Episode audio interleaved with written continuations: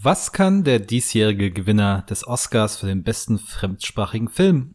Wir finden es heraus in unserem Spoiler Talk zu Drive My Car.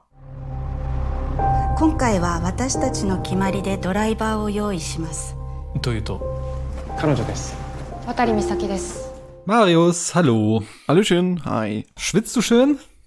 Äh, ja, ja, ja. Wie heiß ist es bei euch? Ich glaube jetzt so 32 Grad. 33 Grad, ja. Ja, bei mir wird auch gerade 33 Grad angezeigt. Perfektes Podcast-Wetter also. Ja, auf jeden Fall.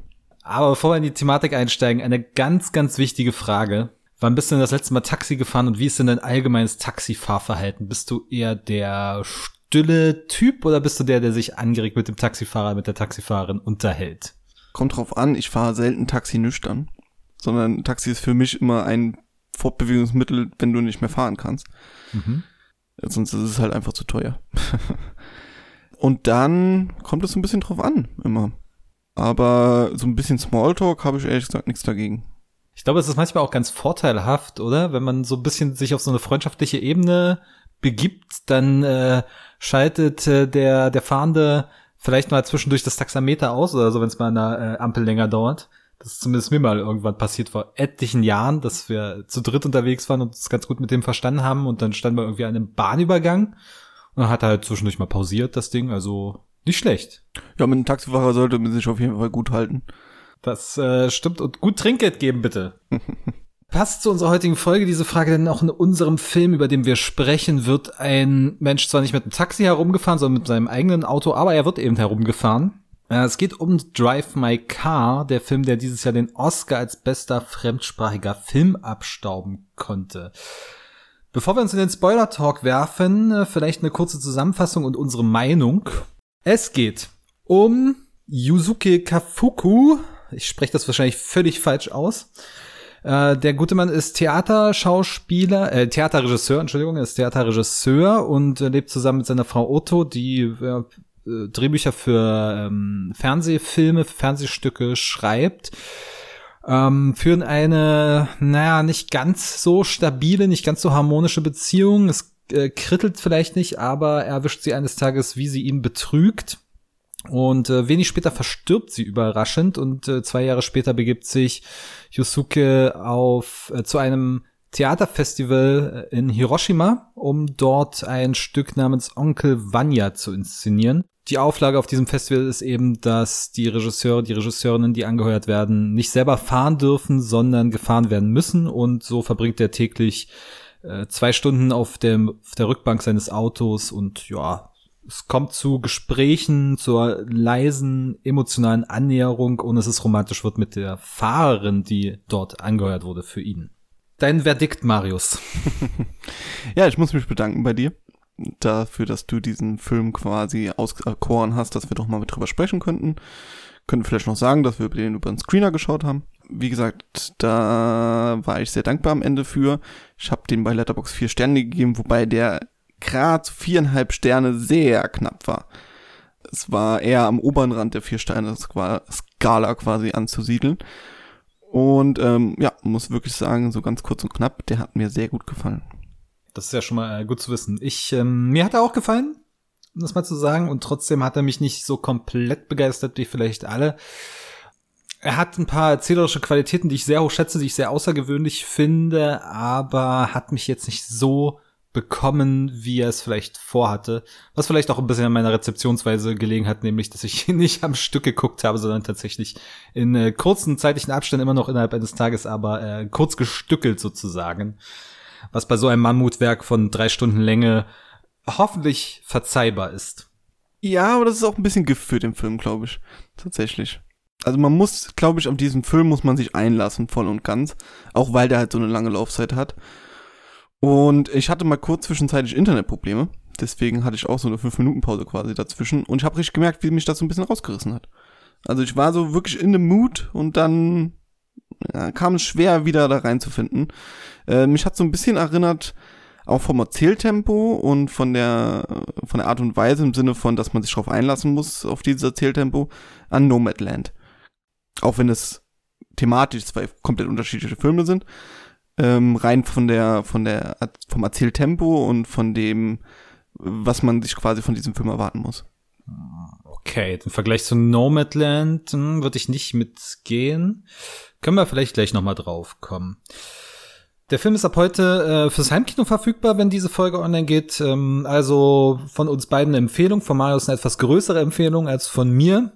Schaut ihn euch gerne an und kommt dann nochmal zurück zum Spoiler-Talk, wenn ihr möchtet. Ansonsten, es, wir haben im Vorfeld diskutiert, es gibt durchaus zumindest einen großen Plotpoint zu spoilern, das, ähm, den wir euch nicht vorwegnehmen möchten. Deswegen hier nochmal die explizite Warnung. Das hier äh, wird jetzt ein Spoiler-Talk ab dieser Stelle. Ich finde es interessant. Äh, ich finde nämlich tatsächlich, der Film hat, ist irgendwie, hat einen stärkeren Sog oder ist durchaus leichter und fluffiger erzählt als Nomadland, der ja sehr schwer im Magen liegt teilweise. Ja, aber ich finde wirklich, also erstmal vom Tempo sind so beide, Nomadland geht, glaube ich, deutlich weniger von der Laufzeit. Aber bei beiden habe ich nicht das Gefühl gehabt, jetzt einen langen Film zu schauen. Auch der hier geht ja knapp drei Stunden. Das kam mir überhaupt nicht so vor. Also ich finde, der hat wirklich bis fast zum Ende keine Längen der geht wirklich wunderbar durch. Allein das Intro dauert ja schon eine halbe Stunde und dann beginnt der Film erst richtig. Und was sich daraus entspinnt, das, das hat mich einfach interessiert. Also es war, ich finde, der Film hat mich gar nicht auf so einer emotionalen Ebene abgeholt, auch das Ende nicht wirklich. Also ich lag da jetzt nicht tränend über, über, überstrahlt und dachte mir, um Gottes Willen, das ist ja alles so traurig. Sondern ähm, einfach auf so einer Wissensebene. Also ich wollte einfach wissen, wie diese Charaktere ticken und was die jetzt so als nächstes im Zwischenmenschlichen äh, machen. Ja, es ist ein sehr figurenfokussierter Film. Da setzt er seinen großen, seinen großen Schwerpunkt. Ähm, meine, der Film ist inspiriert von zwei Geschichten von äh, Murakami. Haruki Murakami ist der Vorname, glaube ich. Ich habe noch nie was von ihm gelesen, deswegen äh, aber zwei Kurzgeschichten da, wo die da verbaut sind, nämlich äh, Drive My Car und andererseits Scheherazade, die ja aus die sind irgendwie 40 Seiten zusammen lang und jetzt wurde dann drei Stunden Film draus gemacht. Nochmal natürlich sehr aufgewertet von Regisseur Ryusuke Hamaguchi, der so ein bisschen als so Arthouse-Shooting-Star in äh, Japan gilt seit einigen Jahren und auf den ersten Blick liest sich das auch eigentlich wie so ein sehr, sehr klassischer und auch vielleicht im despektierlichen Sinne gemeinter Arthouse-Film. Er ist sehr lang, er ist langsam, er ist sehr dialoglastig und ruhig, äh, hat eine sehr intensive Bildsprache und dann auch noch dieses Theatersujet, was ja auch nicht irgendwie für jeden gleich greifbar ist, ne? dass das irgendwie zur, zur Hälfte des, ähm, der Spielzeit spielt das halt irgendwie in diesem Theatersetting und es geht ganz viel um Proben für dieses Stück Onkel Vanya. Ähm, und dann eben am Ende die Aufführung und auch immer zwischendurch, wenn er im Auto sitzt, hört er immer ähm, seinen Text. Beziehungsweise, ja, zwischendurch ist gut. also da, sehr viel der Laufzeit besteht darin, dass er in seinem Auto sitzt und äh, quasi Dialog äh, dieses, dieses Theaterstücks äh, mit seiner toten Frau auf Kassette quasi spricht. Also ist sehr, sehr viel in diesem Film. Ja, und sich dann äh, langsam eine ähm, emotionale Verbindung eben zur Fahrerin ergibt, die auch ein schweres Schicksal erleben hat müssen, äh, durchleiden hat müssen und äh, lustigerweise, zufälligerweise genauso alt ist wie die äh, verstorbene Tochter von unserem Protagonisten. Ähm, wenn die nicht im Alter von vier oder fünf Jahren verstorben wäre, dann wäre sie jetzt genauso alt wie die Fahrerin. Insofern ist da auch noch mal der Anknüpfungspunkt dabei. Und dann gibt's noch einen anderen Schauspieler in dieser Theatertruppe, der gecastet wurde, von der äh, Kafuku vermutet, dass er der letzte Liebhaberin seiner Frau war. Wird das eigentlich, war das für dich klar, dass, ob das der letzte Verehr, äh, Liebhaber nee, von seiner Frau war? Wollte ich auch fragen. Also es gibt ja die Szene, wo er die beiden erwischt quasi, oder sie und einen Mann. Und ich habe mich auch die ganze Zeit gefragt, okay, es macht irgendwie Sinn, dass das jetzt quasi dieser junge Schauspieler ist, weil der ja auch irgendwie fünf Minuten vorher quasi reinkommt in den Film oder vorgestellt wird. Äh, Jetzt weiß ich natürlich nicht, ob das klar ersichtlich war oder für für unsere westlichen Sehgewohnheiten nicht klar ersichtlich war, dass es, äh, dass es der war. Man sieht ihn ja auch bloß von hinten. Genau. In dem ja. Moment in der Szene. Ja. Genau. Also für mich war es nicht ersichtlich, ob das jetzt er ist oder irgendein anderer. Ähm, es deutet zumindest, der Film deutet zumindest das an. ist, ist schon so deutlich inszeniert, dass zumindest der Protagonist glaubt, dass er es ist. Äh, von Anfang an. Auch eine sehr spannende Figur, dieser junge Schauspieler. Ähm, mit dem Namen. der hatte nicht so einen ganz einfachen Namen. Koji. Koji einfach nur. Koji. Taka Ta Ta Takatsuki ist der Takatsuki, Nachname. genau, ja. Auch eine sehr spannende Figur, wie ich finde. Ein, ja, Schauspiel-Jungstar quasi aus dem Fernsehen, der, ja, es wird auch nur so angedeutet, dass er irgendeinen Blödsinn gemacht hat und sich jetzt so selber finden will. Ihm das aber nicht so wirklich gelingt, höchstens auf Kunstebene, also auf der schauspielerischen Ebene, aber auf Persönlichkeitsebene schafft er es nicht so wirklich, ähm, aus seinem, ja, aus seiner Art rauszukommen. Auch so eine sehr interessante Konstellation quasi zwischen diesen beiden.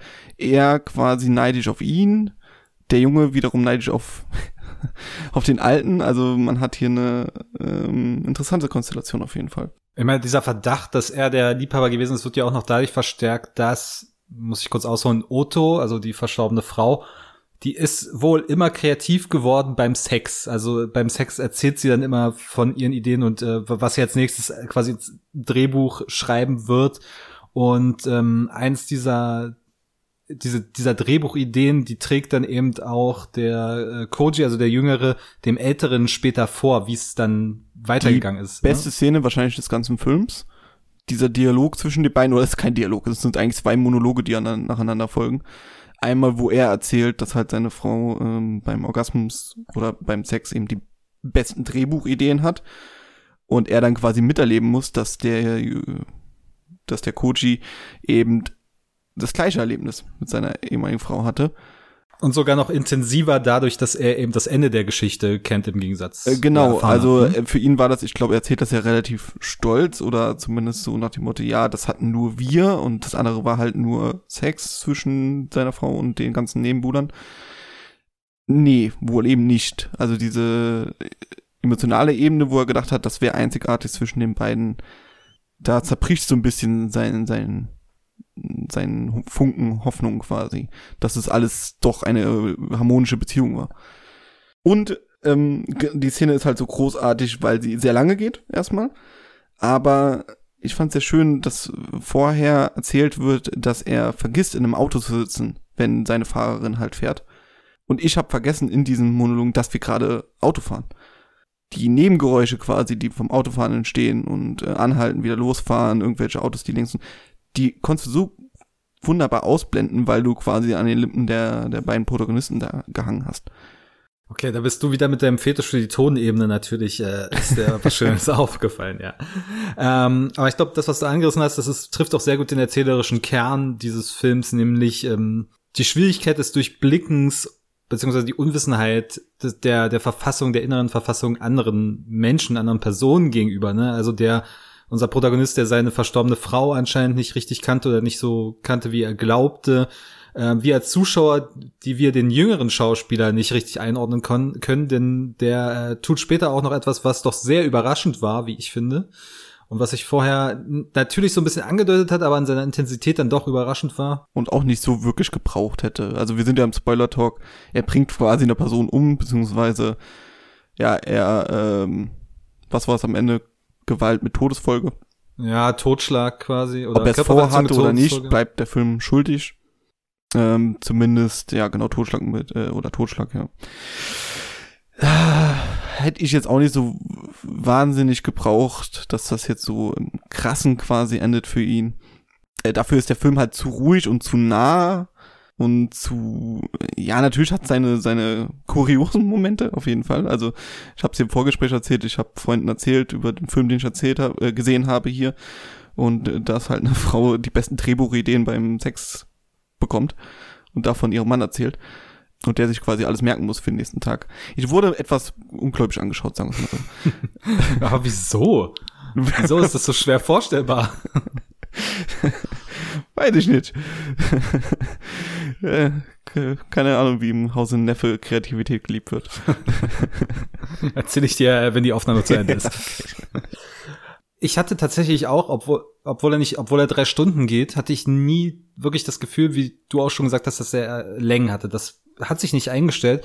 Und ich glaube, das liegt vorrangig daran, dass er sehr schönen Wechsel hat zwischen diesen intimen Dialogmomenten, wo die Figuren in ihr Innerstes blicken lassen oder ihr Innerstes so schweren Herzens und mit so ein paar Problemen nach außen zu kehren versuchen und andererseits dann diese Theaterszenen hat. Er wechselt immer zwischen diesen beiden, sagen wir mal, Grunderzählebenen, äh, wechselt er durch in sehr schön regelmäßigen Abständen und in diesen Theatermomenten ist dann eben, geht's dann eben darum, seine Gefühle auszudrücken und etwas zu verkörpern, Ausdruck zu beweisen.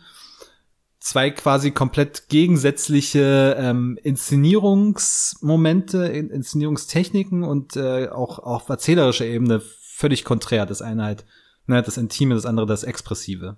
Es könnte sogar sein, dass der Film gewinnt, wenn man das Theaterstück kennt, was ich nicht tue. Ähm, das ist Onkel Vanya. Onkel Vanya oder Onkel Vanyu, ich weiß gerade nicht. Vanya. Ich hab mal so kurz gegoogelt, scheint wohl relativ berühmt zu sein. Ich weiß, das wird dann direkt ähm, angesagt von Google, dass es eins der meistgespielten Dramen der äh, neueren europäischen Theatergeschichte ist. Freut mich auf jeden Fall. Alle Theaterfans äh, freuen sich bestimmt da die Dialoge rauszukennen. Ich konnte damit halt null anfangen. Nee, ich habe auch noch nie davon gehört. Ähm, ich sag mal so, ich muss es auch jetzt nicht mehr können, weil Großteil der Dialoge kenne ich jetzt. in verschiedensten Sprachen. das ist ja nämlich auch interessant, dass dieses Theaterstück dort in was auf Englisch, Koreanisch, Japanisch und auch eine Frau Mandarin, in Gebärdensprache. Äh, genau, genau, Mandarin, ne?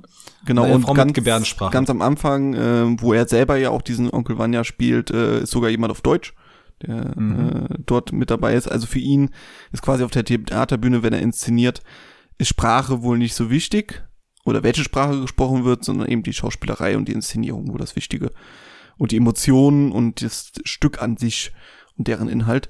Aber die Sprache, in welcher es gesprochen wird, halt vollkommen egal. Das wird einfach, äh, wie wir ja auch den Film in Untertitel quasi mitlesen, wird auf der Bühne halt auch die Untertitel in den verschiedensten Sprachen eingeblendet. Was ich eigentlich eine coole Idee finde.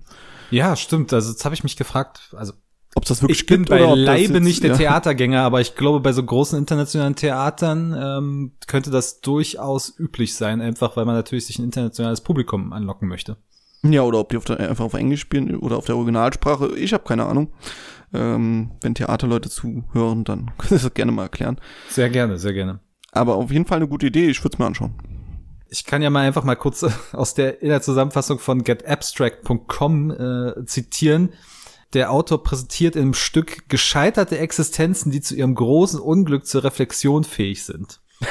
Und das, das spiegelt ja genau das wieder, wo, wo, äh, was dieser Film erzählt über seine Hauptfigur. Ich ne? Der also, schöne Satz, das große Unglück zur Selbstreflexion. Ja, ja das, das äh, kommt aber ziemlich gut hin, dass die Leute quasi in diesem Film ständig über sich selber nachdenken. Ja, aber auch, dass sie eben schwere Schicksalsschläge mit sich herumtragen, die sie dann später eben auskehren und dass sie aber trotzdem weitermachen. Ich meine, man kann sich wahrscheinlich aus diesem Film super viele Zitate einfach rausschreiben und ich habe das mal einfach gemacht und was mir so auffällig war, einer der Sätze wichtig ist, ein Werk zu tun, man muss ein Werk verrichten und der andere ist, man muss Menschen trauen, um glücklich zu sein. Ne? Also alle haben ihre schweren Traumata mit sich zu tragen und müssen eben lernen, daraus sich selber zu befreien, indem sie emotionale Bindung zu anderen finden oder indem sie ja etwas schaffen, äh, produktiv sind und sich selbst verwirklichen. Und das ist im Prinzip der Kern der Geschichte der in, sich in ganz verschiedenen Figuren widerspiegelt. Manchmal geht's gut aus, manchmal geht's weniger gut aus.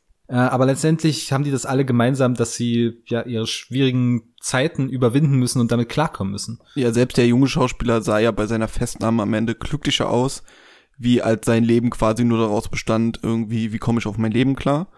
Oder ich glaube ja, zu Anfang des Films ist ja quasi, stellt ja auch die These auf, dass er Frauen nur kennenlernen kann durch Sex, was quasi seine Idee ist und diese, dieser Dialog auch in der Bar, also jeder Dialog zwischen diesen beiden Schauspielern ist äh, großartig.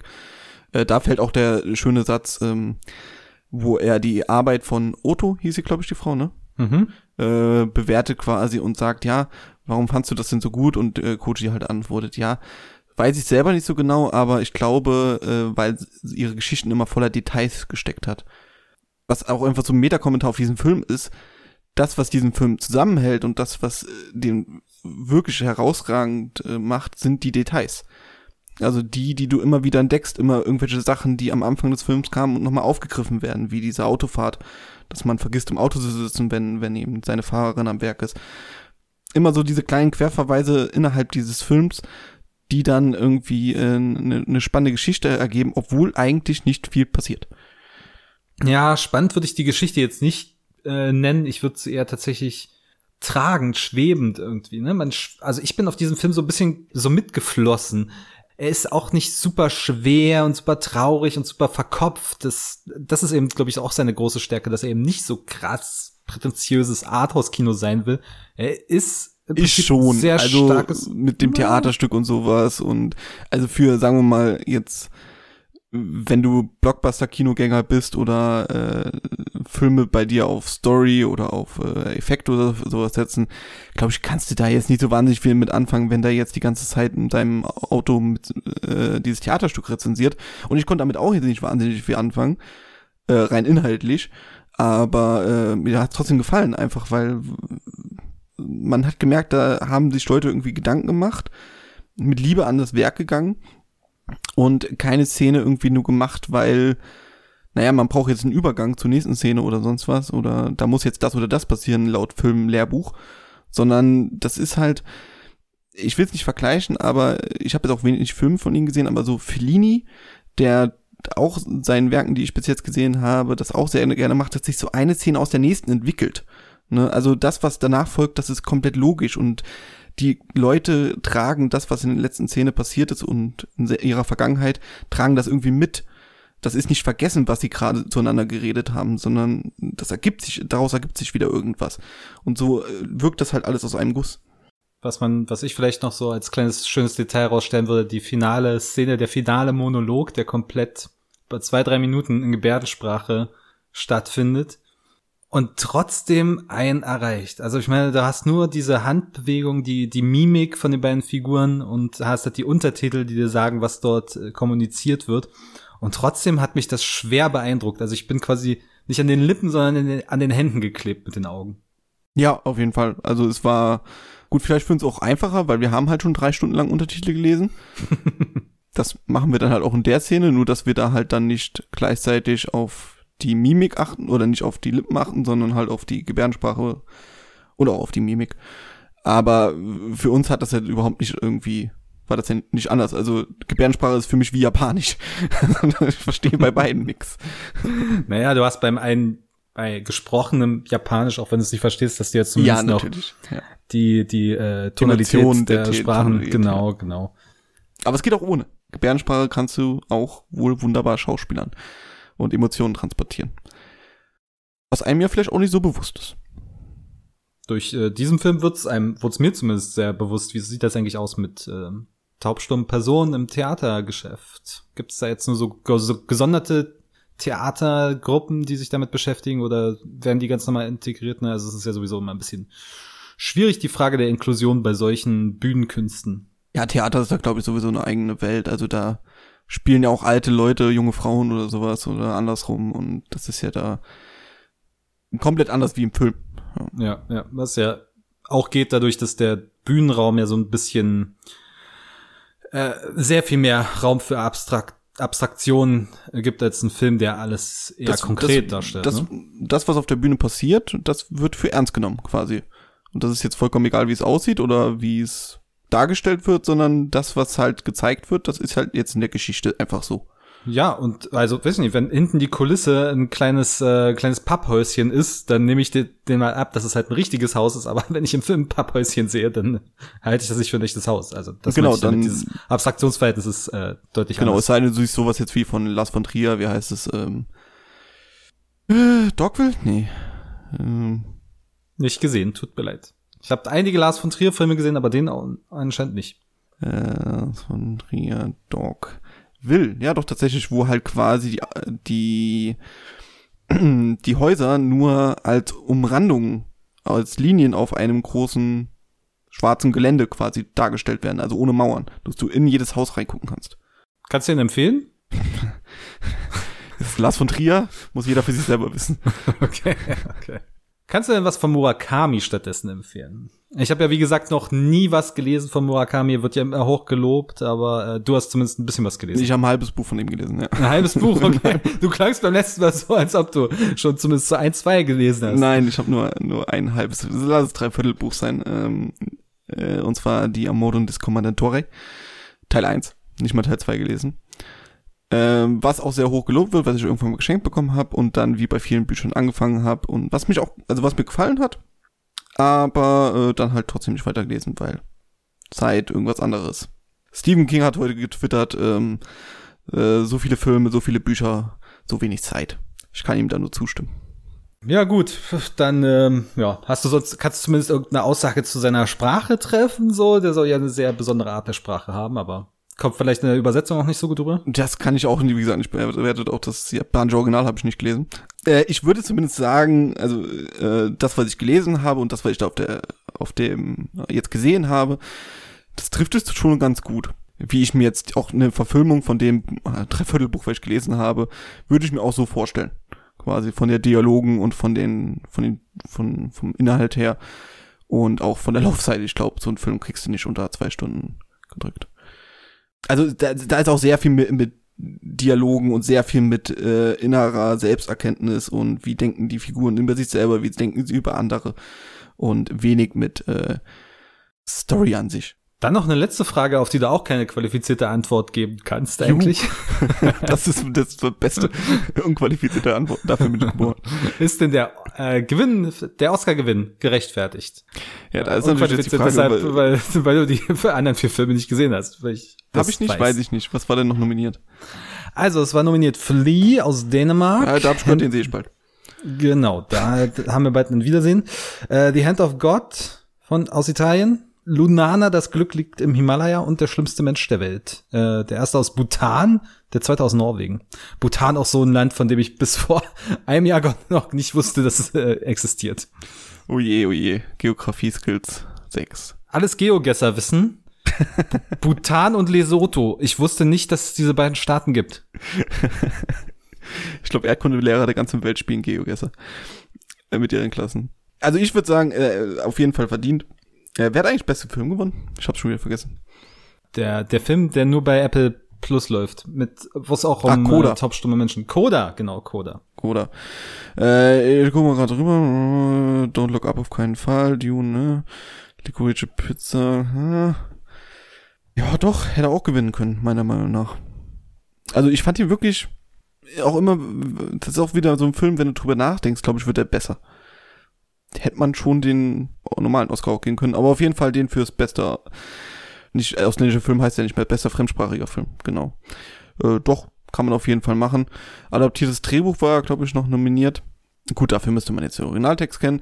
Wobei man da sagen muss, für die Leistung aus zwei Kurzgeschichten und drei Stunden Film zu schaffen, ja. kann man, kann man auch machen. Ich meine, Koda ist ja sowieso so ein Fall, wo, wo sich, wo sich die meisten fragen, warum der jetzt gewonnen hat. Ich glaube, der ist einfach so ein bisschen der, der, der kleinste gemeinsame Nenner, auf den sich alle einigen ja, können. kommt so der, Green, ich krieg da Green Book Vibes. Ja, im Prinzip in der ähnlichen Sparte. Also, äh, Koda ist jetzt wirklich nicht schlecht, aber auch kein Film, der e auf ewig im Gedächtnis bleibt und der vor allem daran scheitert, dass seine, es geht ja um eine junge Frau, die singen äh, möchte oder quasi professionell singen möchte jetzt und äh, dadurch von ihrem Musiklehrer gefördert wird, damit sie an die große ähm, Musikhochschule kann und so weiter. Und der Film scheitert so ein bisschen daran, dass ihre finale Performance, mit äh, wo sie sich bewirbt für die Schule, einfach nicht gut ist.